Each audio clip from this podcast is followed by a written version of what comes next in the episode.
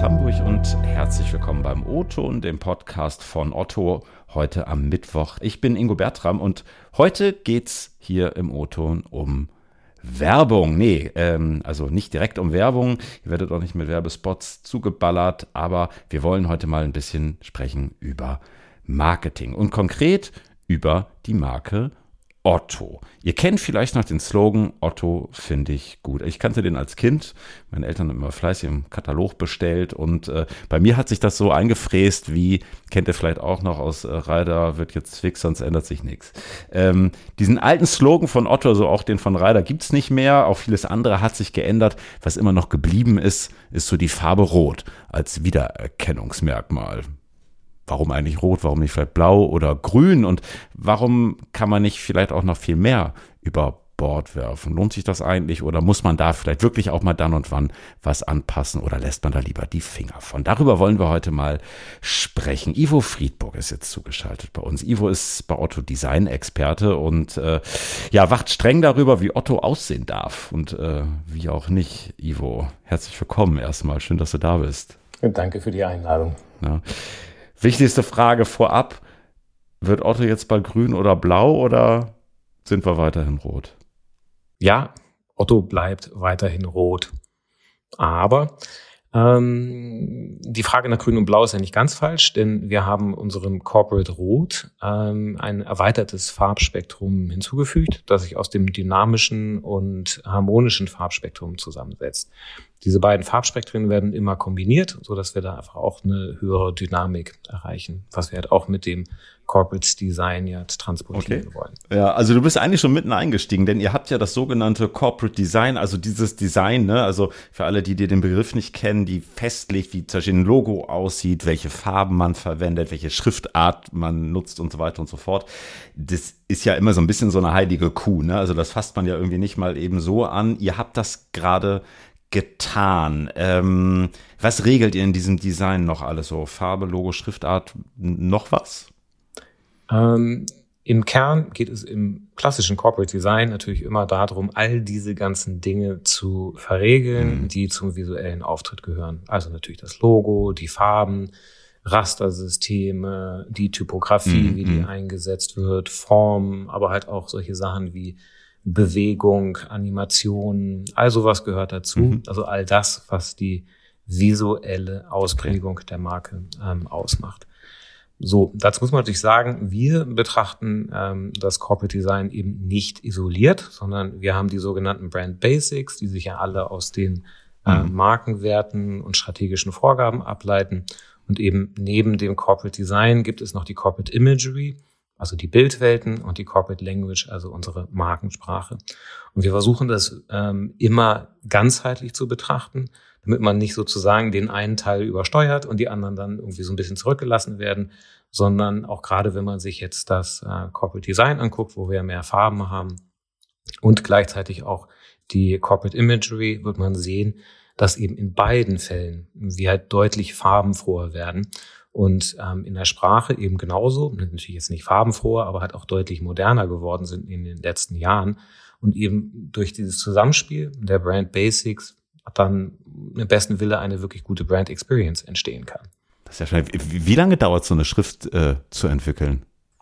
Ähm, wir haben unsere Otto Sans ähm, circa 2012 eingeführt und der gesamte Prozess, würde ich sagen, so bei der ersten Einführung hat etwas über ein Jahr gedauert. Wir haben uns damals von einer ähm, Professorin für Typografie auch beraten lassen, so aus welchem ähm, Spektrum eine Schrift, die zu unseren Markenwerten passt, kommen sollte. Das ist das dynamische ähm, Formprinzip.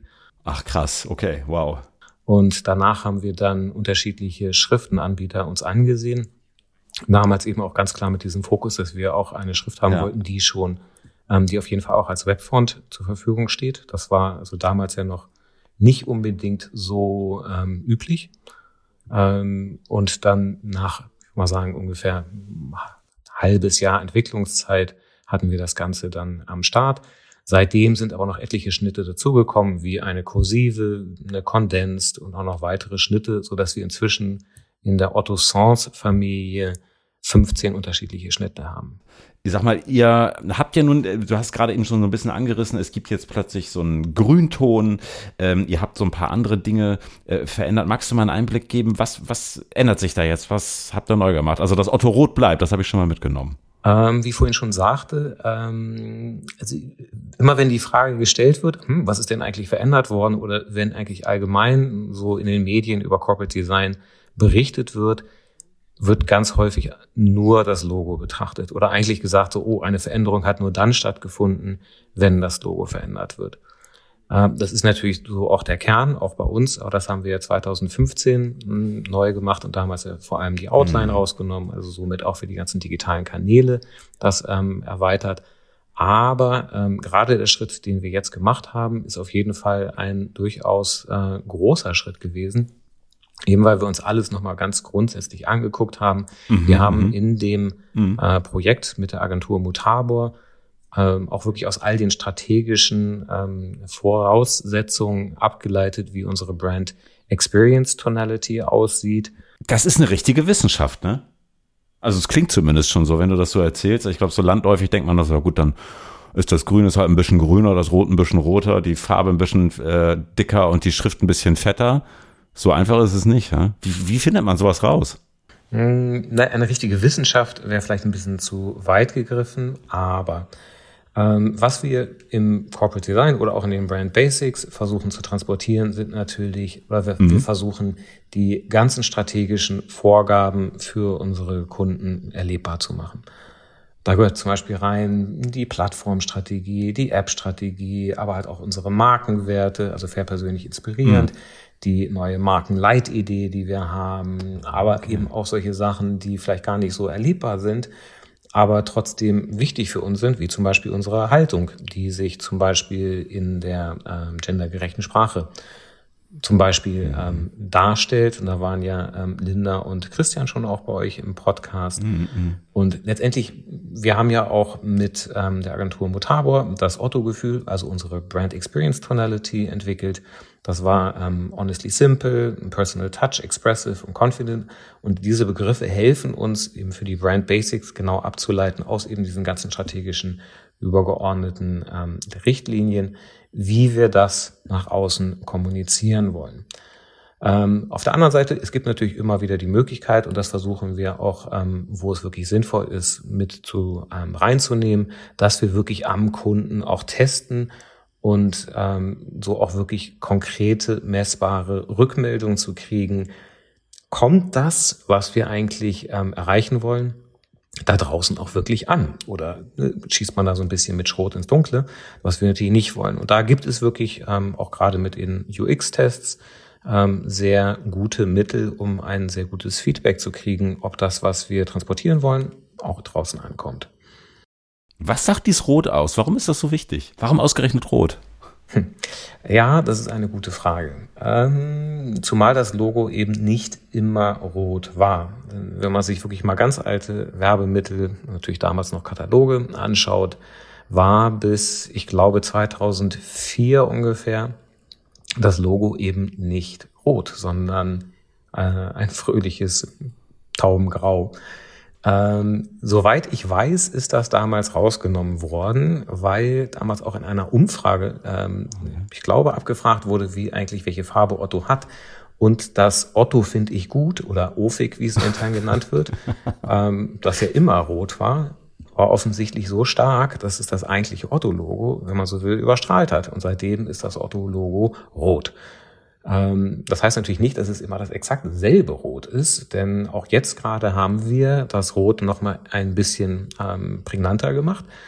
Ähm, und zwar kommt das auch aus den Erfahrungen aus der App heraus, beziehungsweise dass die Kollegen aus der App-Strategie heraus herausgefunden haben, dass unser altes Rot, das so ein bisschen mehr Blauanteil hatte, gerade auf diesen Retina-Displays etwas weggesuppt ist und der Ton, den wir jetzt haben, viel, viel prägnanter ist. Das haben wir mit der Agentur Mutabo auch nochmal wirklich überprüft und in Frage gestellt und herausgefunden, so, jo, dieser Ton ist wirklich gut, passt wirklich gut zu den äh, Markenwerten und passt auch sehr gut zu den Farbwerten, die wir jetzt zusätzlich noch entwickelt haben. Ja, ja. Jetzt könnte man aber ja auch sagen, ähm, auch gerade wenn du sagst, hm, 2004 oder wann auch immer damals irgendwie so um den, um den Dreh herum gab es eine große Umfrage und da ist Rot jetzt so als, als treibende Farbe oder so als, als wichtige Farbe herausgekommen. Das ist ja nun bald 20 Jahre her und seitdem hat sich mega viel geändert. Gibt kein Katalog mehr, äh, Otto ist eine große Plattform, verkauft zunehmend auch im Marktplatzgeschäft. Also es ja, hat sich ganz, ganz viel geändert warum macht man Otto nicht trotzdem dann grün oder blau? Ja, auch das eine gute Frage. Ähm, wir bleiben bei dem Rot, weil wir unter anderem eine Studie gemacht haben, also auch da wieder eine Kundenbefragung, in der wir versucht haben, uns explizit dieser Frage zu nähern, sind wir eigentlich eine rote Marke? Denn es gibt ja durchaus einige andere Firmen, die auch rot sind und das natürlich ne, relativ ähnlich. Wenn man die Töne jetzt nebeneinander liegt, sind da natürlich Unterschiede, aber ich würde mal sagen, so in der Wahrnehmung draußen alles irgendwie rot. Also wird das wirklich mit uns ähm, assoziiert und auch für uns ein ganz klein bisschen überraschend. Ja, wir sind wirklich in der äh, Kundenwahrnehmung draußen wirklich rot. Wir sind eine rote Marke. Und das hat uns nochmal darin bestätigt, auch die Corporate-Farbe, also wirklich die Absenderfarbe, ähm, wirklich bei diesem Rot zu bleiben und das halt auch in der Absenderkennung zu schärfen. Auch deshalb haben wir jetzt weitere Farben dazu. Denn zum Beispiel, ähm, früher mhm. war auch zum Beispiel Sale bei uns immer rot. Ja. Und das ist natürlich nicht unbedingt glücklich, wenn man ähm, sozusagen gleichzeitig sagt, so hier billig, billig und gleichzeitig ist es unsere Corporate-Farbe. Insofern haben wir uns damit jetzt die Freiheit gegeben, zum Beispiel für Sale mit anderen Farben zu arbeiten, die halt genauso gut ähm, eine Alarmfarbe sein können für sowas und zum Beispiel die Absenderfarbe deutlich mhm. prägnanter einzusetzen. Also zum Beispiel auch in der Employer, Employer-Kommunikation, wo wir jetzt viel stärker wieder auf das Rot gehen. Ja, ich, ich stelle mir trotzdem so die Frage, jetzt, jetzt äh, sitzt ihr äh, da auch zusammen mit Agenturen dran, entwickelt irgendwie so ein Design von Otto in diesem Fall dann weiter und die Schrift ist, ist anders, es gibt andere Farben. Fällt das jetzt außer euch als Marketing-Experten und mir da wirklich jemandem auf oder ist das eigentlich bewusst vielleicht sogar so fein justiert, dass es gar nicht unbedingt auffallen soll? Ich glaube schon. Denn, also zum einen, wie ich ja schon erwähnte, wir haben am Corporate Design einiges verändert. Wir haben das Rastersystem deutlich moderner gemacht. Wir haben jetzt das erneuerte Farbspektrum okay. am Start.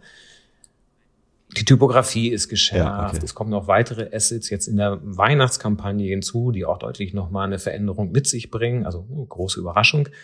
Und, wie ich auch schon erwähnte, das Corporate Design steht ja nicht alleine. Also wenn man sich jetzt auch die Kampagne anguckt, die gerade draußen ist äh, von Setzkorn Camper, CEO Setzkorn Camper, sieht man ja auch, okay. dass natürlich das Ganze im Rahmen des Corporate Designs stattfindet, aber natürlich einfach halt auch der Inhalt und vor allem auch die Corporate Imagery, also die Bildsprache, da ein riesen Faktor drin ist, dass eine Veränderung nach draußen wirklich wahrgenommen wird. Und eben diese Brand Basics, eben auch mit der Corporate Language in Summe bringen ja dann ja, diese ja, Veränderung. Ja. Also insofern ist das alles wie in einem Orchester, wo jedes Instrument eine Rolle spielt, aber eben der Gesamteindruck, das ist, was am Ende dann auch wirklich ähm, sichtbar ist und auch in diesem Fall so eine Veränderung mit sich. Mhm. Ich finde es aber so spannend, ne? Also, ähm, wie gesagt, man, ich hatte es eben gerade schon gesagt, ich glaube, viele Menschen denken eigentlich immer so landläufig, ja gut, okay, dann machen die jetzt halt mal eben die Farbe anders, aber da steckt schon echt viel Know-how und viel Marktforschung dahinter. Ne? Sag mal, äh, was, was wünschst du dir, was sollten Menschen, die eine Werbung äh, betrachten von Otto, eigentlich bestenfalls denken, wenn sie die sehen? Also ich habe schon äh, wahrgenommen, äh, Jubeltänze müssen es nicht unbedingt sein, aber was sollen sie irgendwie machen oder was sollen sie denken? Also neben dem, ui, das sieht aber total cool aus, ähm, wäre es natürlich super, wenn Sie einfach denken oder empfinden, dass Otto ein ernstzunehmender Anbieter ist mit einer, sagen wir es mal, anschlussfähigen Haltung, ja. Ähm, zu der eben auch Nachhaltigkeit gehört, ähm, unser Bekenntnis zu Fairness und halt auch all diese, nennen wir es mal, übergeordneten Aspekte. Also nochmal, das Design soll das ja auch transportieren. Und wenn mhm. das dabei rüberkommt und die Leute dann sagen so, alles klar, passt für mich, das ist wirklich anschlussfähig, mhm. Damit kann ich was anfangen, dann wäre das doch ein totaler Erfolg. Ivo, ganz spannende Einblicke, wie ich finde. Äh, ich glaube, ehrlich gesagt, oftmals sehr unterschätzte Arbeit. Äh, sehr spannende Einblicke. Viel Erfolg weiter mit eurem neuen äh, Design und ja, toi, toi, toi. Ich bin mal gespannt aufs nachhaltige Grün. Alles klar, danke dir, Ingo. Liebe Hörerinnen und Hörer, das war der O-Ton für diese Woche. Ähm, Lob, Kritik und Anmerkungen, wie immer gerne per Mail, ingo.bertram.otto.de oder ansonsten auch einfach per LinkedIn. Habt eine gute Woche. Liebe Grüße aus Hamburg und bis bald.